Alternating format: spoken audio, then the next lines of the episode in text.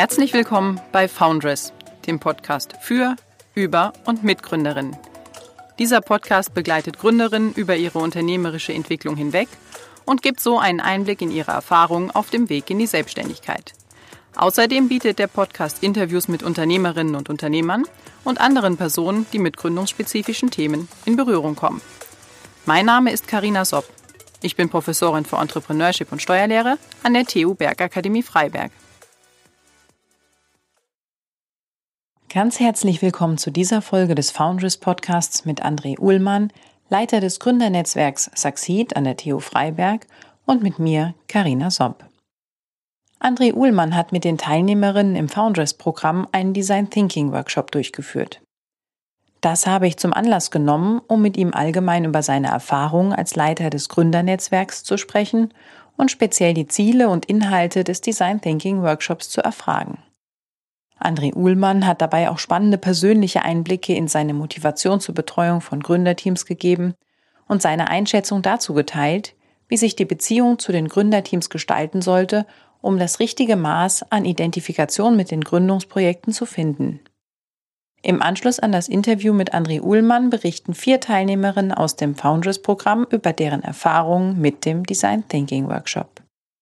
Die Interviews mit den Teilnehmerinnen führen wieder Anna Werner und Marcel Pechel, die uns schon in der letzten Folge diese Teilnehmerinnen vorgestellt haben. Zunächst aber viel Freude mit dem Interview mit André Uhlmann. Hallo André. Hallo. Wir kennen uns, ähm, weil wir beide hier an der TU mit dem Thema Entrepreneurship zu tun haben. Du aber auf eine ganz andere Art als ich. Du unterstützt Studierende und wissenschaftliches Personal bei Gründung, Ausgründung aus der Hochschule heraus. Und gleich als wir uns das erste Mal getroffen haben, hast du mit Begeisterung davon erzählt, von deiner Tätigkeit. Wo kommt die Motivation her, die Begeisterung dafür, die Teams, Gründerteams bei der Realisierung ihrer Ideen zu unterstützen? Ja, äh, tatsächlich habe ich das Glück, seit mittlerweile vier Jahren hier an der Hochschule die Ausgründungsprojekte zu unterstützen. Äh, und wir haben hier an der TU Freiberg sehr viele anwendungsorientierte Projekte, die sich perfekt äh, für Ausgründungen eignen. Meine persönliche Motivation äh, bei diesen Projekten kommt daher, dass ich an sich schon seit vielen Jahren mit dem Thema Unternehmertum zu tun habe. Ähm, mein Vater war selbst Unternehmer und war ein Handwerksunternehmer. Und wir haben Unternehmertum am Küchentisch gelebt und von mhm. daher kam frühzeitig schon meine Begeisterung für das ganze Thema. Und ich hatte das Glück, dann auch in meiner täglichen Arbeit das umsetzen zu können. Klar, es ist immer so eine Herausforderung, mit den einzelnen Gründungsprojekten genau die richtige Dosierung der Beratung bereitzustellen, genau zu sagen, okay, welche ja, Art, Form der Unterstützung Sie jetzt brauchen, äh, aber wie gesagt, am Ende des Tages kommt in der Regel ein Startup raus, was am Kunden dran ist und die Ziele der Kunden äh, umsetzen kann. Mhm. Das heißt, es gibt Teams, Ideen, mit denen du dich auch stärker identifizierst als mit anderen Themen und bei denen du dich dann auch mehr einbringst oder versuchst du das so auszugleichen, dass jeder gleich gefördert wird? Das ist ja wahrscheinlich auch eine Herausforderung, damit umzugehen. Klar, ähm, es gibt persönliche Präferenzen, wo man frühzeitig schon, schon sagt, ja, da kann was Großes entstehen. Nun sind wir aber eine professionelle äh, Einrichtung der, der, der Hochschule und wir verfolgen einen systemischen Ansatz. Das bedeutet, wir geben zwar Feedback zu der Idee, werden aber nie jemandem sagen, dass seine Idee schlecht ist. Das musst du schon selbst rausfinden.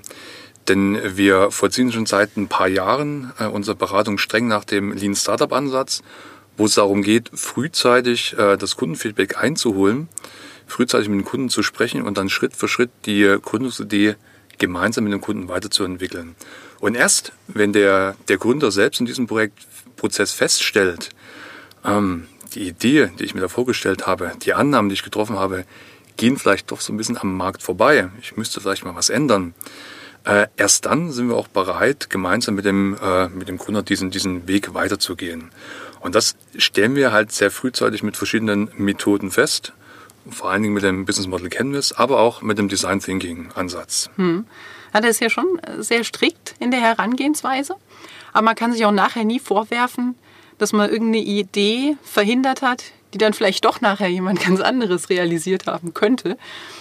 Oder fühlt man sich dann auch mitverantwortlich, wenn etwas vielleicht nicht so gut läuft mal, wenn Schritte in dem Gründungsprozess daneben gehen oder sagt man, oh, das ist super gelaufen, das war auch wegen mir? Klar, äh, wir haben auch äh, einen gewissen Stolz.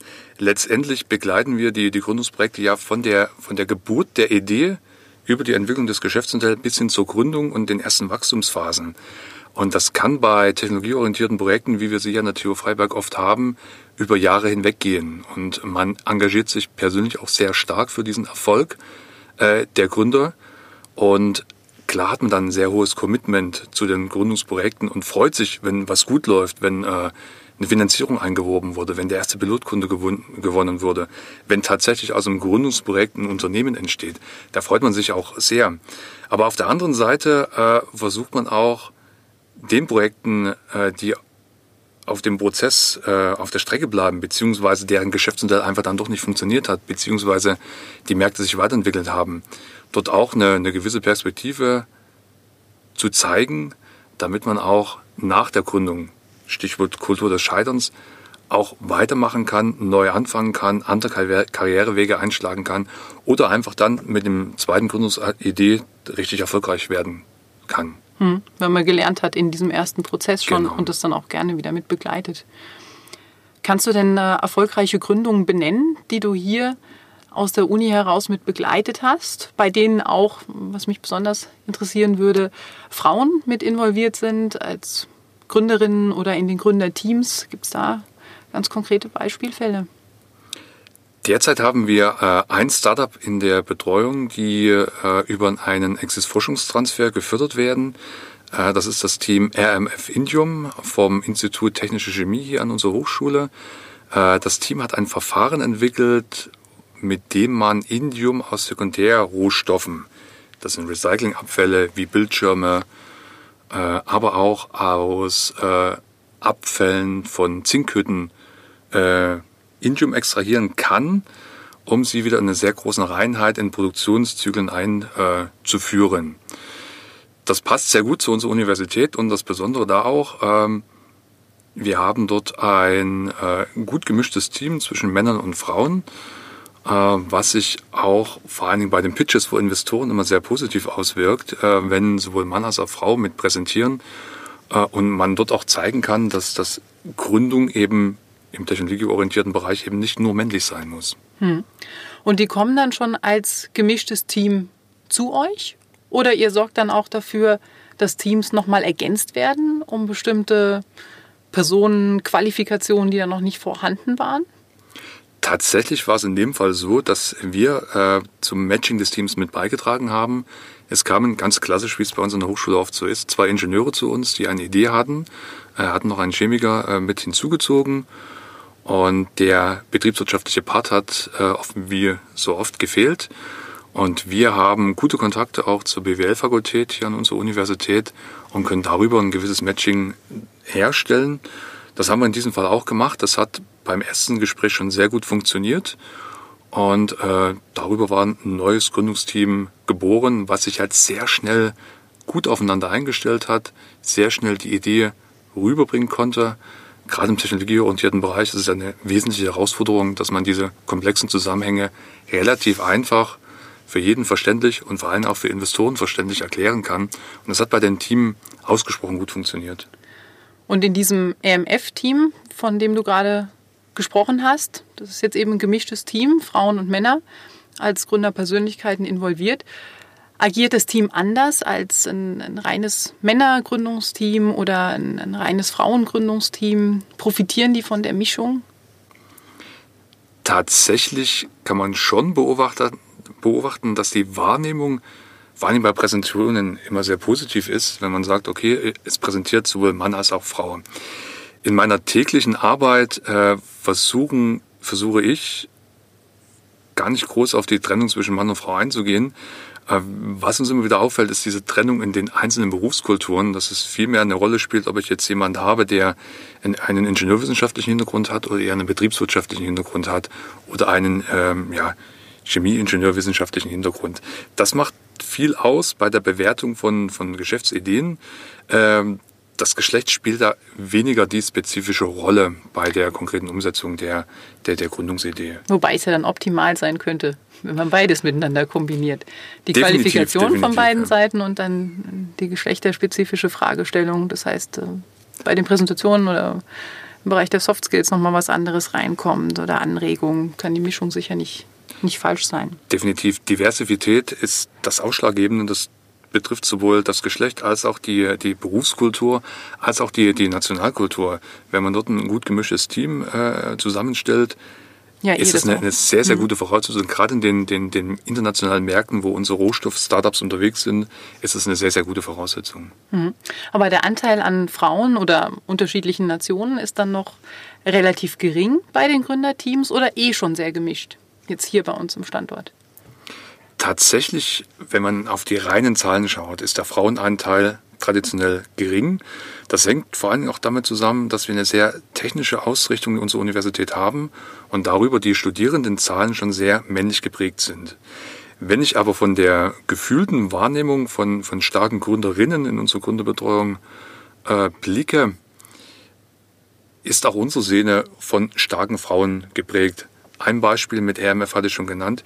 Wir haben aber auch andere Beispiele, Beispiele wie zum Beispiel wie Freiberg Institut, äh, wo auch äh, eine Frau eine wesentliche Rolle mit übernommen hat. Wir haben auch mit Vokophon äh, ein Gründerteam, was rein von einem äh, weiblichen Gründerteam umgesetzt wird.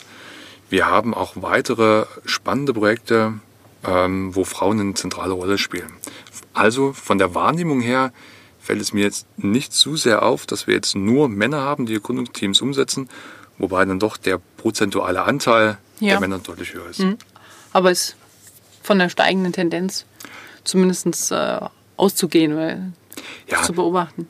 Die Perspektive stimmt meiner Meinung nach. Dass Und wir helfen da jetzt auch mit. Ganz genau, ganz genau. Deswegen gibt es ja solche Projekte wie, wie Foundress, die genau diese, diese Perspektive für Frauen in Gründerpositionen auch dann offenlegt. Ja, oder einfach äh, darauf hinzuweisen, ne, diese genau. Möglichkeit wahrzunehmen und stärker zu sensibilisieren. Zumindest haben wir uns das dann nochmal als Ziel gesetzt.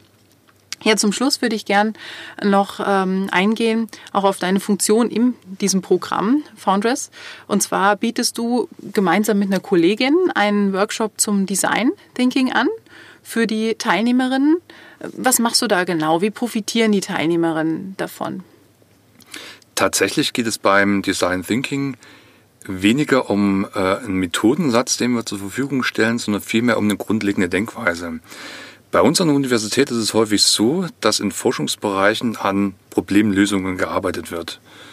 Dann forscht man in seinen stillen Kämmerchen an ein Verfahren, was gut funktionieren kann, und geht dann voller Stolz raus und sagt, ich habe die Lösung für ein Problem gefunden. Das mag auf der einen Seite durchaus stimmen. Das Entscheidende ist aber, ob es für diese Problemlösung am Markt tatsächlich auch ein Kundenproblem gibt. Eine Idee kann nur erfolgreich werden, wenn zu einer Problemlösung auf der einen Seite auch ein Kundenproblem auf der anderen Seite vorliegt. Wir sprechen da von diesem Problem Lösungsfit. Mhm. Und genau davon geht man auch im Design Thinking Ansatz aus, indem man einfach die ganze ja, Geschäftsmodellentwicklung ganz anders denkt. Man geht jetzt nicht von einem fertigen Produkt aus, sondern vielmehr von einem Problem beim Kunden. Und dieses Problem beim Kunden ist Ausgangsposition, was man halt in diesem sechsstufigen Design Thinking Prozess versucht darzustellen. Und wir wollen im Workshop vor allen Dingen diese äh, Methodik vermitteln, dass, wenn man dann selber mal eine neue Idee hat, genau diesen Prozess dann Schritt für Schritt umsetzen kann mit dem Ziel, das Produkt nicht am Kunden vorbei zu entwickeln. Mhm.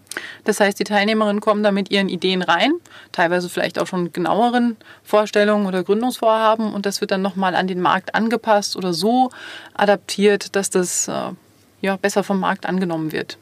Genau, man hat zu jeder dieser sechs Phasen verschiedene Tools, die man relativ problemlos anwenden kann, auch mit relativ wenig Vorwissen anwenden kann um dort Schritt für Schritt seine Idee gemeinsam mit dem Kunden zu entwickeln. Mhm. Und genau dieses Toolset wollen wir im Rahmen dieses Workshops vermitteln. Mhm. Ja, vielen Dank. Vielen Dank für das Gespräch und den Einblick in deine Tätigkeit. Vielen Dank für die Einladung.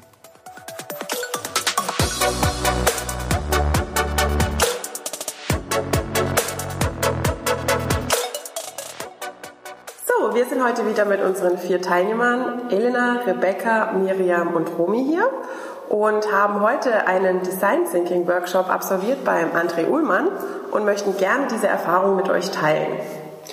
Ja, dann wäre grundsätzlich schon mal die Frage, hattet ihr, bevor ihr diesen Workshop absolviert habt, hattet ähm, eine grundsätzliche Vorstellung, wie das hier abläuft, was Design Thinking überhaupt ist? Nein, also ich jetzt direkt nicht, konnte mir es ungefähr am, am Titel vorstellen, dass da was kommt mit Ideen suchen und Kreativität, aber direkt wusste ich nie, was auf mich zukommt und habe das dann auch einfach so passieren lassen. Ja, bei mir genauso. Also um ehrlich zu sein, hatte ich nur irgendwie eingeschrieben oder mitbekommen Anfangsveranstaltung. Ich wusste gar nicht, dass das jetzt so der Design Thinking Workshop ist oder so. Also dass da vielleicht ein Workshop stattfindet, ja, aber durch dass ich die Online-Session verpasst hatte, weil ich im Urlaub war, ähm, bin ich ziemlich blind gekommen, glaube ich, und war erst, ja, war mehr oder weniger überrascht. Also, ja, Hm. okay. Ging mir ähnlich. Ich habe auch die letzte Info-Session verpasst und hieß einfach nur, okay, da ist die Infoveranstaltung, gehst du mal hin. Aber ja, mit dem Begr- Begriff Design Thinking konnte ich auch nicht so viel anfangen. Na, der Name erklärt schon so ein bisschen was oder lässt erahnen, was es sein könnte. Ja, ich habe mich einfach darauf eingelassen. Dazu kann ich nicht viel Neues beitragen. Also ähm, unter Design Thinking hatte ich mir am Anfang vorgestellt, dass wir wild Ideen entwickeln, Konzepte uns überlegen und dann vielleicht überlegen, was davon umsetzbar ist. Teilweise hat das ja auch gestimmt, aber ähm, was dahinter steckt, das haben wir heute entdeckt und das war wirklich sehr interessant. Wie war das denn? Was habt ihr denn alles so gemacht in diesem Workshop? Rebecca. Ja, wir haben an einem Beispiel halt wirklich mal den ganzen Prozess des ähm, Design Thinkings ähm, durchlaufen, auch die meisten Punkte selber abgearbeitet und ja, unter der Leitung vom André halt was entwickelt.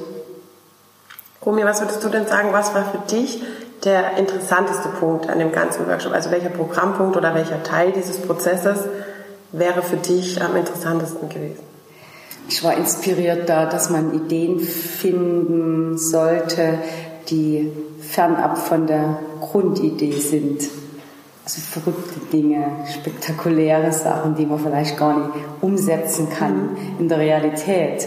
Weil das dann auch anregt, weil man es selber wahrscheinlich nie machen würde, ne? Genau, Ja. genau. Das, und das bringt ihn dann manchmal auch wieder auf andere Ideen, die ihn wieder hinführen zum Produkt. Mhm. Und würdet ihr so einen Workshop jetzt dann nochmal machen wollen? Ja, ich würde ihn gerne spezieller noch machen, auf mein Produkt bezogen. Das würde mir schon Spaß machen. Denkst du, dass du das anwenden kannst, was du heute gehört hast? Ja, ja, kann ich mir gut vorstellen. Das kannst du dir gut vorstellen. Das, ja, und ich denke, da wenn wir da so mehrere Personen sind, die sich da zusammensetzen an diesem Thema und dran arbeiten, dann kann schon was ganz Kreatives und Konstruktives entstehen. Wie ist das bei den anderen? Gerade wenn ich jetzt so in die Richtung Startup schaue, habt ihr schon ein Produkt überhaupt entwickelt? Also das Produkt ähm, ist so weit entwickelt, dass jetzt im Prinzip, ich glaube, ein kleiner Prototyp vorgestellt wurde. Ähm, es wird jetzt halt wirklich dingfest gemacht, dass es dann auch angewendet werden kann, also dass es auch wirklich dann auf den Markt geht. Es gibt nochmal eine erste Testphase in Freiberg, aber dann soll das schon Stück für Stück sozusagen verbreitet werden. Aber prinzipiell, wenn ich jetzt sage, okay, ich will vielleicht später mal gründen oder vielleicht wirklich von Anfang an dabei sein. Ich bin ja doch eher später dazu gekommen. Ähm, finde ich, dass das auf jeden Fall eine super Idee ist, ähm, wie man Ideen oder Lösungen finden kann ähm, und die dann auch verkaufen kann. Rebecca, wie ist es bei euch? Ihr habt ja jetzt schon ähm, eine äh, spezielle Produktidee. Wäre das vielleicht eine Art, um ranzugehen, um das zu erweitern? Also, dass man sagt, ähm, um neue Produkte ähm, sich zu überlegen oder neue Anwendungsfelder mit eurer Technik? Ähm, sicherlich. Ähm, unser Grundprodukt steht halt jetzt schon, aber man ist jetzt halt in diesem Denken schon ein bisschen eingeschränkter. Also man kann nicht mehr so ganz offen rangehen, aber auf jeden Fall eine Möglichkeit, ein bisschen trotzdem weiterzudenken. Ja. Okay. Habt ihr sonst noch Anregungen zum Workshop? Ich meine, ich habe gesehen, ihr habt noch ein bisschen Kritik äh, dargelassen. Was hättet ihr euch noch gewünscht von diesem Design Thinking Workshop für unsere Zuhörer hier? Das, was ich vorhin schon erwähnte, so am eigenen Produkt nochmal zu arbeiten, um auch Ideen von anderen zu bekommen. Ich finde auch, also ich habe ja in dem Moment nicht so an Kritik gedacht, weil ich das etwas anders verstanden hatte, aber so im Nachhinein zu sagen, ähm, wir sind, ja, wir sollten ja äh, Mitarbeiter Unternehmen ähm, zu einem Workshop schicken und deren Lernerfahrung dort verbessern. Und wir sind einfach alles oder größtenteils Studenten gewesen und sind dann eher dort eingeschränkt gewesen. Und ich glaube auch, dass das dass es vielleicht besser wäre, auch mal in eine andere Richtung zu gehen. Also unser Erfahrungsschatz war in der Richtung noch nicht ganz so groß. Wir hatten zwar, denke ich mal, trotzdem gute Ideen, aber ein anderes Beispiel vielleicht hätte oder wäre noch gut gewesen. Und so unterm Strich, wenn jetzt jemand gründungsinteressiert ist und vielleicht noch relativ am Anfang steht, würdet ihr so einen Workshop dann weiterempfehlen? Absolut. Ähm, gerade dafür neue Ideen zu entwickeln, diese erstmal auch nicht zu bewerten, eine große Vielfalt an Möglichkeiten zu haben. Dafür ist der Workshop auf jeden Fall gut gewesen. Ähm, wir hatten jetzt nur einen Eintages-Workshop, aber wenn das als Zweitages-Workshop auch angelegt ist und dann auch als Zweitages-Workshop erlebt wird, kann man auch am eigenen Produkt das entwickeln und das würde wahrscheinlich viele Gründer und Gründerinnen voranbringen. Okay, sehr schön. Das ist ja ein schönes Feedback. Und dann bedanken wir uns bei euch, dass ihr euch wieder die Zeit genommen habt. Ja, und verabschieden uns. Bis zum nächsten Podcast. Das war der Podcast für heute. Weitere Informationen zu Foundress bietet die Internetseite tu-freiberg.de slash foundress. Alles Gute und bis zum nächsten Mal. Glück auf!